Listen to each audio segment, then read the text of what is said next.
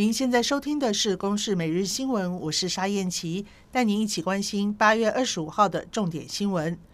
交通部公路总局爆出了收贿疑云，一名中立公务段的林姓工程师被检举，透过白手套向业者收贿将近五百万元。新北地检署指挥相关单位发动搜索，并且约谈林姓工程师等十九个人。经过漏夜讯问之后，林姓工程师吴保请回，疑似担任白手套的黄姓业者则遭到检方申请羁押。公路总局第一区养护工程处政风室主任刘世康说：“那我们会全力配合司法侦办。那这个部分就是就是是比较属于侦查不公开的部分。那第二个部分就是，假如说这个就是达到下一阶段，只要有起诉的话，那我们会做。”就是行政就责的部分。那假如有判决的话，因为我们目前的惯例会移送，就是报请上级呈转惩戒法院去依附惩戒。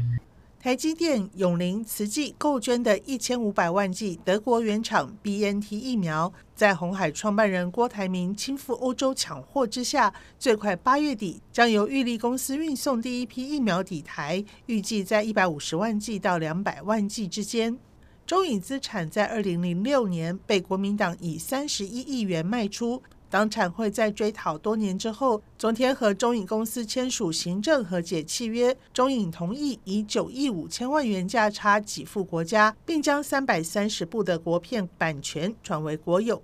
卫福部二零二零年统计，自杀成为国内青少年第二大死因，仅次于意外死亡。立委呼吁教育部重新检讨三级预防辅导机制，活化咨商资源网。东京帕运昨天晚间开幕，我国代表团是由视障田径选手刘雅婷、杨川辉共同掌旗。进场时负责转播的日本放送协会 NHK 主播，在台湾代表团进场的时候，直接喊台湾。而这次阿富汗选手因为国家情势动荡，没有办法参赛。开幕式仍然扬起阿富汗的国旗，象征团结。目前正在东南亚访问的美国副总统贺锦丽已经抵达越南河内，不过出发之前，河内的美国大使馆传出哈瓦那症候群，贺锦丽的班机也比预计晚了三个小时抵达。